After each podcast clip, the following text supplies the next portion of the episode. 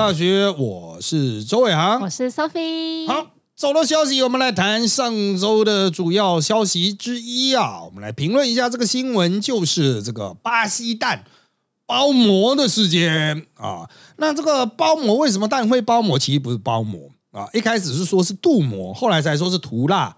啊，这是混蛋啊！这个人家后来就说，这个又引起了混蛋争议。什么混蛋争议呢？就是进口蛋和本土蛋又混用啊。当它打成蛋液的时候，液蛋啊啊，其实是液蛋啊，就是它是一种蛋的这种这种原料处理方式，就把壳拿掉了，然后把蛋混在一起，就之前秦毅的那个新闻，他们专门卖蛋液。哎，对，那这个。问题实在太多了哈，我们就从这个镀膜的部分开始讲起。嗯，为什么突然会有蛋镀膜的争议呢？就是啊，他们在追这个巴西蛋呃进口商超市的时候，我们在上上周是还在主打超市这家公司，小小资本额五十万进口了几千万的蛋哦，那这个会不会太夸张啦？后来他们在追，发现单子上面。哦，这个是有效期限会不会太长啊？蛋可以冰四个月吗？哦，那后来就有专家学者也不知道是哪来，就说哦，因为它外面有镀膜啦，有镀了一层膜啦，可以把它那个气孔封住了。好，一开始讲镀膜，后来要讲说是包膜。哎，镀和包是不一样啊。包膜大家应该手机会知道，嗯，有在包膜嘛？哈，镀膜是用那个。电学啦，哦，就让它产生那个化学的效应，让它那个会有分子这样粘上去，那个叫镀啊，哦，我就想到他妈的蛋你要怎么镀？最后面他说哦啊涂蜡啦，哦上面涂蜡，我想说高腰你涂蜡就涂蜡，讲什么包膜镀膜比较下趴比较贵是不是啊？涂蜡一一元成本一元，包膜要四百以上，一颗四百，对，开什么玩笑啊？哦，没想到手机包膜啊，然后不管怎么样，他们就是要强调这个蛋可以保存那么久啦。啊，那后来是一开始又说是保存可以四个月，那又被抓出来，人家自己原来出货单上面写就一百一十天，谁跟你四个月差十天也是差很多啊！啊，而且我们的蛋呢，啊，他又说哦，那在这个有包膜啊，不是包膜镀 蜡，不不对，涂蜡涂蜡的状况下，它可以保存这样子。那他们又去检查，发现哎。为什么上面没有蜡？因为食这个食食药署啊，就管食品卫生安全去查，叫地方卫生局去查啊，那些蛋上面没有蜡，然后他们就说哦，因为蜡在洗选的时候把它洗掉了。啊，就是在台湾呐，蛋进来台湾嘛，那他要分装之前会把它洗一洗然后盖印章、盖日期，洗选的时候把它涂掉了。那后来大家对哈啊，不管你有没有涂掉，那个日期保存日期就不对。所以又出现了台农出品的蛋啊，有蛮多是上架到特定超市的哈，这些蛋呢就被被迫要下架啊。好，那这个下架之后，大家都在开始骂啊，你保存期限乱成一团，你到底是怎么样啦？哦，农委会到底怎么管？农委会就出来开个记者会，大家才赫然发现有几千万颗的蛋因为过期没有利用啊，这个只能销毁做堆肥。好可惜哦！啊，就是他当时就是因为严重缺蛋，紧急进口嘛。可能等他进口东西来了之后，已经不缺了啊，就靠背啊，这就是标准的靠背。好，那当初呢，他们在后续的厘清，就是当初说这些蛋只会进到加工厂，不会上到一般的零售。但后来又说哦，因为实在剩太多了嘛，还是有进到一般的零售哦，就是还会有之前讲说什么上架到一般超市的，是不是已经？过期了，嗯啊，但实际上他们下架的那一批是还没有过期啦，只是它的保存期限往后标了一段时间，照道理九月底就应该到期，但它往后标到十月初啊。那九月底现在也才九月中啊，我们录音的时候是九月中嘛啊，所以也还没有到这个九月底了啊。但是很多人担心是不是会对食品卫生造成安全上的疑虑。哦，特别是后来是传出所谓的蛋液啊，哈，就是一罐一罐装的，然后里面就是打好的蛋的哈，有本土蛋混进口蛋的情形啊，这桃园市卫生局查出来的。好，那这个事情怎么看？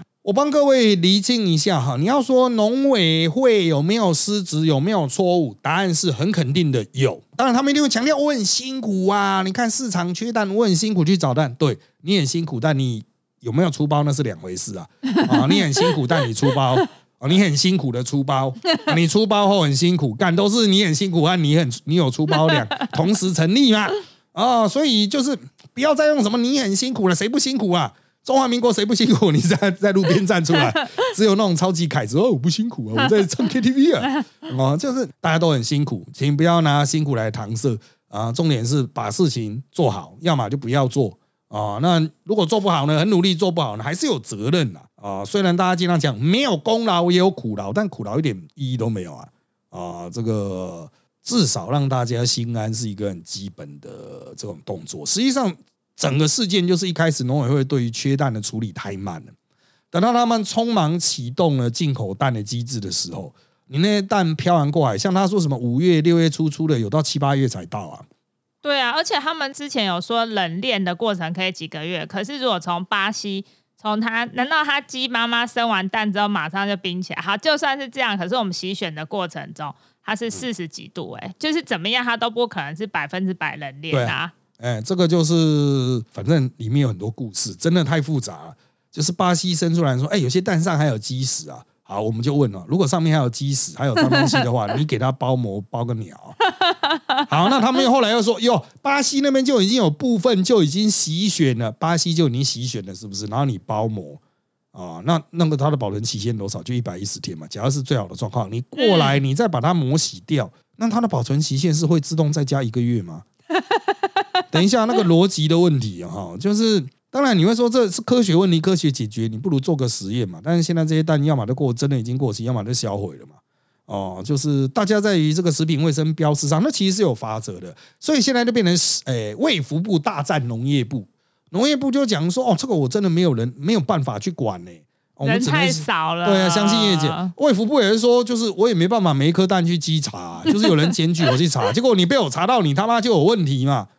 哦，那就是夹在中间的，比如像超市哦，还有后来的台农 哦，就是他是上架超市蛋的嘛，他不是生产商，嗯，他就是洗选然后分装这样子，然后就是物流到各超商超市啊去上架，那这家业者被罚就标示不实嘛，啊，这个保存期限标示不实，可是这个改进的部分哦，就是又扯出很多问题啊。像那个台农被罚了之后，他的 K 堵拦啊，就说啊，我他原来就卫福部叫我出来护航啊，叫我出来认错啊，结果还现我看我现在被罚钱呐，哇，一直就北送啊，因为卫福部老是要去找这些人出来 cover 嘛，说啊没有问题啊，哇，这个老板我也认识啊，后来他还说其实那超市老板他也不认识。啊，就是干大家要来翻供就来翻呐，这就很难看，所以才会在我们录音的前一天晚上传出陈吉仲请辞。嗯啊，但是也没有辞呈，反正也是另外一个政治秀。我会在扎报有比较完整的讨论啊，这个这个是比较政治深水区的东西啊，比较难的东西，我们就放在扎报的社团，还有扎报的内报哈来进行比较深入讨论。我们在那边的讨论比较粗浅的，就是现在在外面吃蛋有没有危险？我个人认为啊，经过了先前一连串的这种啊下架啊什么的哈，危险性应该不高。啊，那至于说之前的那一批吃的有没有问题啊？那吃 吃了有问题，你马上就会出现。我们还活着就还好。对，基本上它不会让你隔了一个礼拜，然后再啊突然爆发了什么？不可能啊！哈，那当然你会说，哦，这个这吃了会不会致癌啊？有有有人说，像徐巧芯说，不是说上面会有什么可能致癌的败血症？哎，这个 哈更难去追溯具体原因呢。啊，致癌的成因很多了。哦，真的是很难规则，所以原则上你现在身体健康没什么太大问题啊，顶多就心情不爽而已。哦，真的是比较难去规则啦。哦，就是说这个蛋吃了，哇，过期的蛋哦，吃了会不会怎么样？哎，这过期如果真的臭掉的话，你打开应该多少会知道了。那如果新鲜度不足，就是不好吃嘛，吃了可以堵烂嘛。啊，那当然网络上有一些网红开始就会帮你做这个。哦，就是农业网红啊，或是厨艺网红啊，他们会开始去分析说，怎么样的蛋是新鲜的啊，怎么样的蛋是不新鲜，教我们怎么挑。对，那这个你就自己去这个参考，多方参考，因为我没办法说哪个人讲的一定必定是对，因为我也没有相关科学知识了啊，那就自己判断啊。那真的，除非是你自己家养的鸡生的，干哪会知道那些蛋平常是怎么来的？啊，这个只能相信业者良知啊，政府稽查一定没有能力。对啊，就是稽查一定是临时派人出去他政府我们没有固定聘一个人在稽查哦，所以一定是有人检举哦，他才乒乒乒的跑去这样子啊。可是那种稽查的都是小范围嘛啊，所以依我们过去的经验，就是你不要觉得政府都会管好了，不可能啊啊，根本就没有能力啦，你自己都管不好你的小孩，叫政府去管外面的鸡蛋，没有办法啊，技术上不可能，资源上不可能，应不应该做？你觉得应该那拨款呢？多聘几个工人，就是这么实际啊！就是钱拨下去，人就有了。那讲到他们那种农产品啊、渔产品这些东西的良心，大家现在民众都会想要买有生产履历的嘛？比较就是不仅可以买的安心，而且可以直接让农民不被剥削，直接把钱交到他手上，就是少了中间那些剥削的。那些呃路径这样，可是最近我遇到一个很妙的事情，也算是有一阵子的啦。然后我去花博圆山花博逛逛的时候，那边常常会有那个流浪动物在那边等着被认养。我们在我就在那边摸狗啊，然后抱狗。就一个妹妹，她就很无聊，国小生，她就跑来我们一起玩。然后我跟她玩的时候，她就很主动跟我聊天。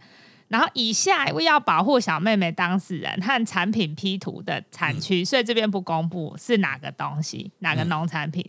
那妹妹她就主动讲啊，她就说：“哎，我们家批东西来这边卖。”我心里想说：“这不是农民才可以卖吗？”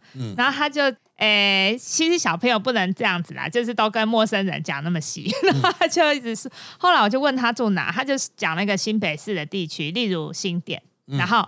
我就仔细问，我心里想到他是不是只是想要聊天胡说八道？后来就没有，因为妹妹妹妹很仔细的讲，她帮忙家里包货，因为东西批来要装盒嘛，又要装袋，所以她讲说：“哦，我们每次要来之前呢，妈妈都爸爸妈妈都会想要讨论要跟哪一家批货，哪一家贵，哪一家便宜，也会教他，然后叫他帮忙。”装货这些，这搞老半天，他们是来这边摆摊贩卖。哎，那是农民市集的摊位，不是有店面那个，就很奇怪啊。后我就想说，这边讲的真的假？后来我绕完那个流浪狗之后，我再绕去他看他们家的摊位，他们家的摊位竟然有 P 图，哎，那 P 图像 P 的很好，上面就是说他们是什么什么等级的第几名啊，然后呃，他们是就是。哎，我差点把它讲出来的东西，就是他们是某一个养殖的的的居民这样子，就不是种菜的，所以它东西经过真空包来，你根本看不出来它是不是这东西是不是皮货的。坦白说看不出来，蔬菜就比较难这样做。然后我就想说，哇，好香哦！什么支持农民，根本新鲜直送，根本都不是。在讲一些什么三代传承、爱心养殖，都满是话术，搞老半天这些协助农民推广产销活动，很多一大堆老鼠屎假的混在里面。老师怎么看？这个首先你要去了解这种市集是怎么诞生的。嗯啊，很多人都觉得说，哦，这个就是呃，这个有的是公家的啦，有的是民间的一个协会去推动的，它不一样哦。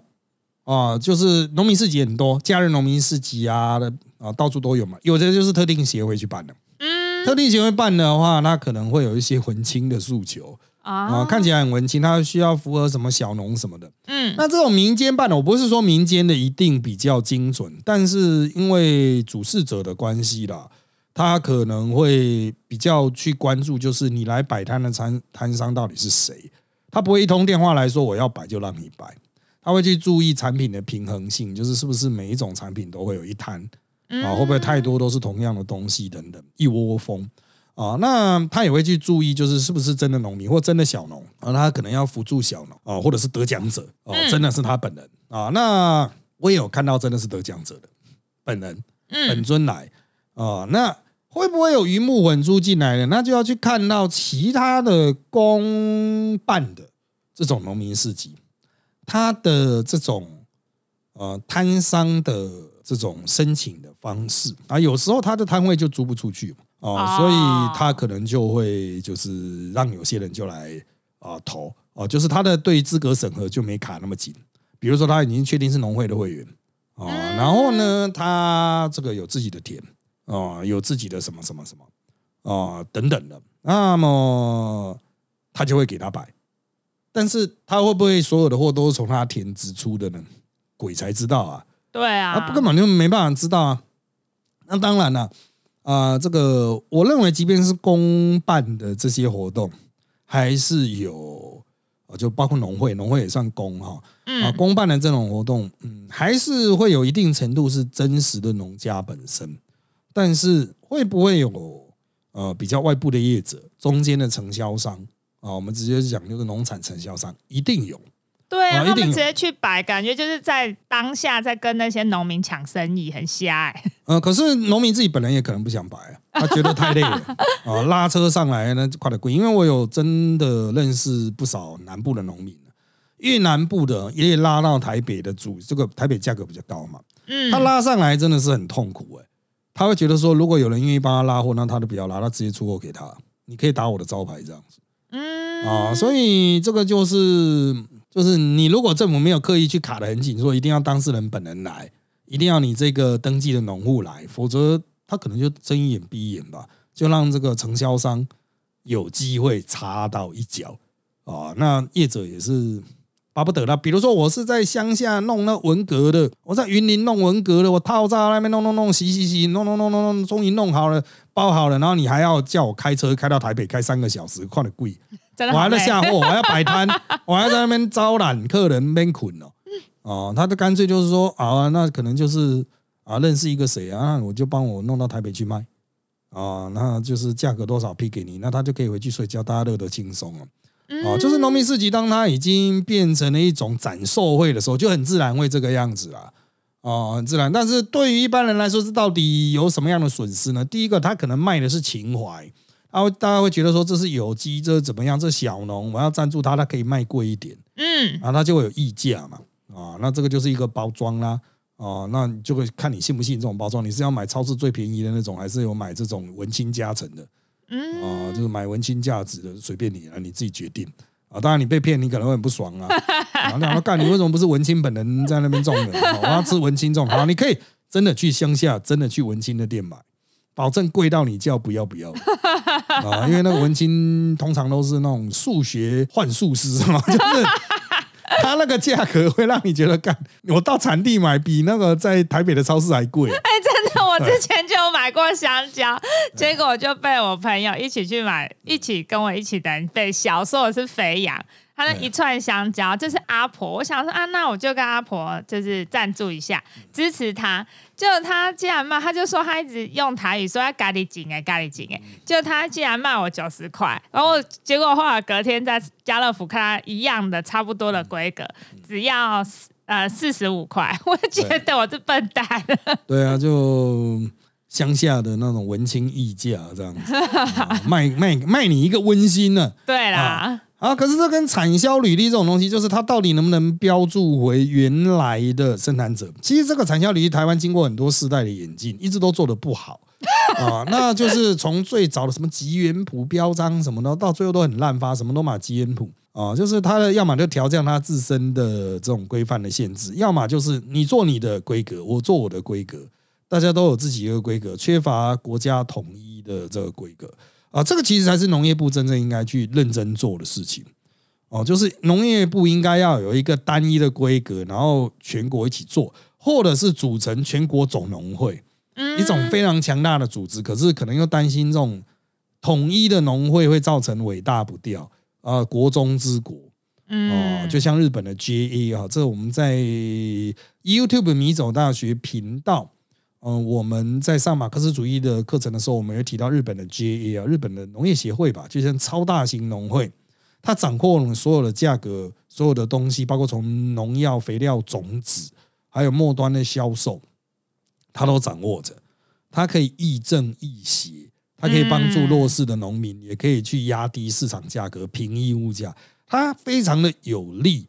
但是因为它太巨大了，可能很多人会担心它会变成大魔。嗯，啊，就所有的市上的市场上的价格都被他控制，哦，所以这就是一体两面了哈。那当然，你能不能少了一个大魔王，就是很多很多小小的魔王了。啊，各地农会嘛，对啊，各地农会啊，然后就大家都在啊，这个拉自己的生意，然后自相残杀啊，这也不是不好啦。但是我觉得还是要有一个共同的标准，特别是现在手机 QR Code 已经那么方便了啊，你打一个标章，去让这个农产品可以溯源。我觉得不难哦，技术非常简单，只是政府你农会要怎么补助，政府要怎么补助，去让它第一个单一规格，大家都可以愿意相信啊，然后觉得这个东西是 OK 的。那除了消费者采购之外，我是去比如说食药署派下去，委请各地卫生局去做抽检的时候，它可以也可以溯源，正确溯源，溯到某一个业者啊，那。怎么去确保这个标章真的是真实的？那他可能要去成立第三方监管等等，这里面有很多的细节啊。其实我们台湾的农业现代化哦，应该是我们台湾做的最烂的一个部分了。嗯啊，像巴西的蛋的，他们自己的那些相关的控管都做的远比台湾好啊。啊，那时候我们去查都可以查得到巴西那边有英文的标示，就是说这个这批蛋是怎么样出来的，生产时间批号是什么。嗯，啊，台湾你到底要冲很小啊？难怪日本人很相信巴西的蛋，他们买很多，进口很多。那就是，其实就是你要某种程度的客观化的话，就是全面的数据化嘛，有大量的资料链，大家一查都可以查得到啊。啊，那至少要追，可以追到源头嘛。啊，这个冤有头债有主。可是台湾的很多交易都还是一堆菜丢在那边呢。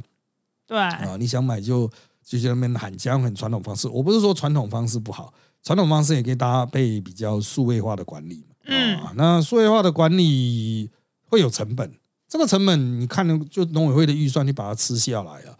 啊，农委会现在绝大多数的预算都不是用在这种东西上面，都用来发老老农年金呢。嗯，啊，然后所以我们说不是农委会，人家已经变农业部，就农业部哈，它就是一个慈善单位啊，就是专门照顾老农。还有专门在那边弄什么休耕啊，没有水了，休耕的时候这样子哦，一些补助啦，大量的补助都是社会福利性质的，它根本不是无助于改善农业本身体质啊。然后他们砍紧的东西有时候又很莫名其妙啊，就像他们现在因为一样是文青的压力啊，就认为说那个不要种电。嗯，不要继续种电。像那个台北人可能不知道，他们台南好像做一个决议，就是西滨以西啊，不能再架太阳能板啊。西滨以东，为什么？可能是担心破坏生态还有景色吧。哦，但是平常谁会去啊？哦，就是你讲说会影响到候鸟，好吧？啊，确实有可能候鸟就没有家了。嗯啊，那候鸟，那你要让候鸟繁殖区啊，我这个我觉得是可以讨论的啦。嗯啊，可是我最杜乱就是说，哇，那有景色呢，我们不要破坏这个景色。哦，林老师嘞，有谁会去那边欣赏？我跟你讲，有谁啊？谁啊？就是平常也根本没人啊。这个就是突然会有人跑去那边欣赏而且是否是美景也很值得讨论 啊。你一大堆盐田，一大堆余温，这叫美景吗？哦，这个古代也不是余温吧？古代应该是什么西湖啊？嗯啊，可能有一些那种啊水生的植物啊，红树林之类的。那你应该没有红树林 哦哦，那那里就是可能比较早期的一些沙滩啊什么的啊，就是非常原生的环境，一些浅草、一些草啊，然后一些螃蟹，就这样谈吐语啊。然后呢，你保留这个是否化的，就有时候讨论这个问题真的很文青啊。我不是说全部弄太阳能板就一定比较好，但是你全部都是余温，有比较好吗？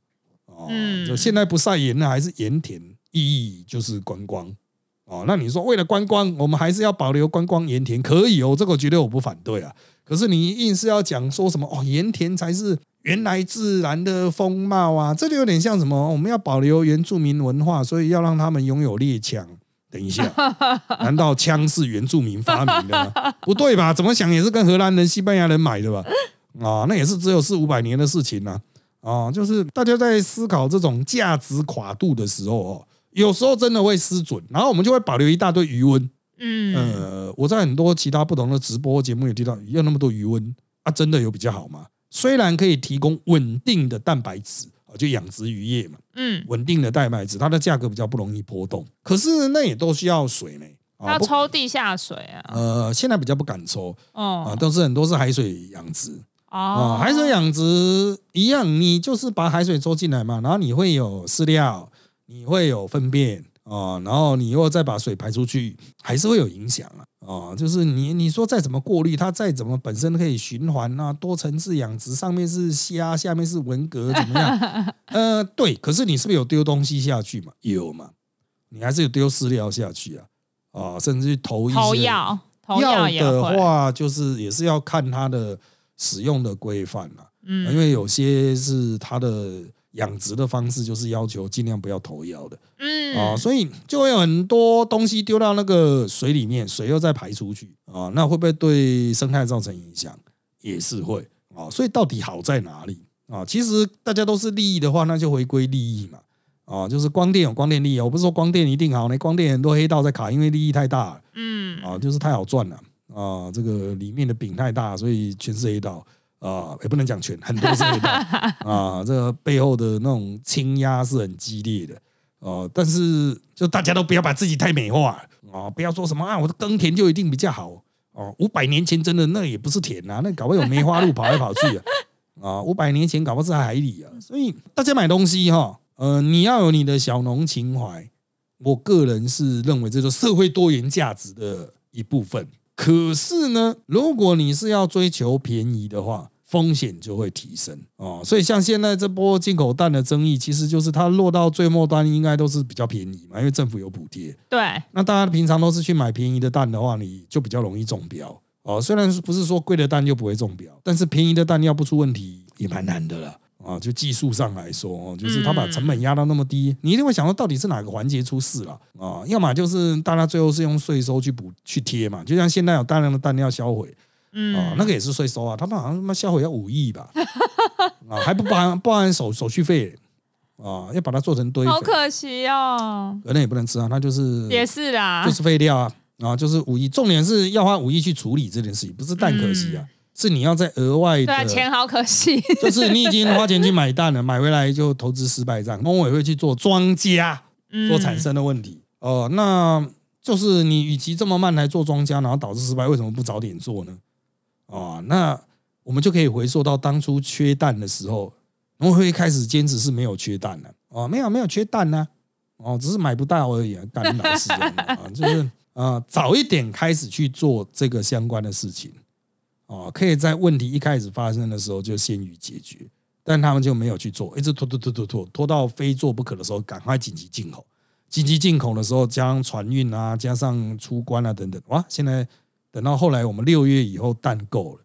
嗯。啊、那就整个戏就演不下去了嘛，就就变成反作用力了嘛，啊、所以其实农委会不止出这一个包，哎，又讲错了，他现在是农业部，对，改名了，改名了，对，农业部不止出这一个包啦，啊，就是真的太人治了。啊，然后当事者又是很不能及时的做决断，哦、才会导致这个市场供需失衡。哦，你要嘛，你今天就说我们今天是资本主义国家，蛋就是该贵，十块钱一颗，二十块钱一颗啊，穷人不要吃，就是这样。啊，那穷人怎么办？去吃大豆啊，啊，去吃豆子啊，一样蛋白质嘛。啊，穷人就吃植物性蛋白质啊，啊，这个让市场回归正常啊，啊，或者是你要买你就提前预做准备啊。啊，发出警报，就说可能缺蛋警报，缺蛋警报已响，你就定期公布嘛。嗯。啊，就像那个警气黄蓝灯一样，你就定期公布啊，人家都不会这个怪你，哀哀叫，对啊，就是顶多怪你不准了，预报失准啊，这这种东西早就该做，可是他陈吉仲之所以被干到爆哈，都是因为很慢才去处理。今年的热点是蛋啊，那之前几年的有各式各样热点啊，比如高丽菜啊对，葱啊，啊那，是那你要么就是资本主义市场该贵就贵，要么你就是彻底做好预报。你要搞社会主义的话，你就做好预报。那高丽菜也是搞了很久，终于做好了。所以现在高丽菜的价格虽然会有落差，但是不至于造成崩溃。就是他就是如果他预报说啊，糟糕，好像种高丽菜太多，他就直接把种子那边都掐了。嗯啊，就不让你有那么多种的机会。你想种也不给你种啊，因为高丽菜又是另外一个疯狂的故事啊，就是很多农民都会觉得说，干我种子撒下去啊，长出来就算赚到啊，没有就算了。啊。如果长出来这个价格不好，我就哭啊，我在地上滚啊，哦，叫国家赔我啊、那就会有补助了。呃，他有时候会有耕除的费用啊、啊，在以前呐、现在他们为了避免这样子摆烂的在地上滚的，他们就从种子那边去掐着，然后事后也跟你讲，干我已经警告你不要种，你还给我种，你我就不会不会鸟你这样 哎，这个农业问题啊，虽然产值只占台湾的一两趴啊，但是我们毕竟还是有非常多的选票，对呀，是与农相关的哦。那么这就会影响政治人物的正常判断力啊，使得他没办法像其他的工业商业那么样的正常。然而，一个国家农业要改善啊，其实还是要回归科技管理啊，用最先进的物流啦，用最先进的啊这种科技啊。呃，数位的技术去进行管理，才会比较回归正轨了哦。所以大家在讨论相关问题的时候，这种政治问题实际上都回归到最基础的民生议题。所以这也使得农业大家都会成为大家嘴炮的一个很重要的关键点啊啊！那如果你很担心这个东西到底有没有毒，当然唯一的解决方案就是自己种自己养。但是我必须要告诉你，我在跟食营系或者是呃食品，不但有食品营养，还有另外一个啊食品加工吗？忘了。哦，反正就是这些系的老师吃饭的时候，他有告诉我一个颠扑不破的道理，就是尽量分散、均衡饮食，千万不要只相信一个来源。当你相信乡下老阿妈种的菜的时候，你知道他那片田 有什么化学物质吗？你根本不知道啊！所以尽量的分散，不要从单一的来源购买食物，越单一在科学上风险就越高。哦，风险就越高，所以当你觉得哦，看他妈这乡下老阿妈种的菜，转头都看到老阿妈那个刻章在那边喷那个菜草 啊，这个还是有危险的啦啊！这个分散分散啊，把风险分散，那你的平均寿命应该就跟台湾人的平均寿命差不多了。好，那我们这集的内容就差不多到这边了，请追踪米走大学脸书粉丝团与 YouTube 频道，掌握我们的最新状况，也请在各大 Pocket 平台给我们五星好评。有意见也请在 YouTube 米走大学留言，让我们知道。谢谢各位的收听，那就在这边跟大家说拜拜，拜拜。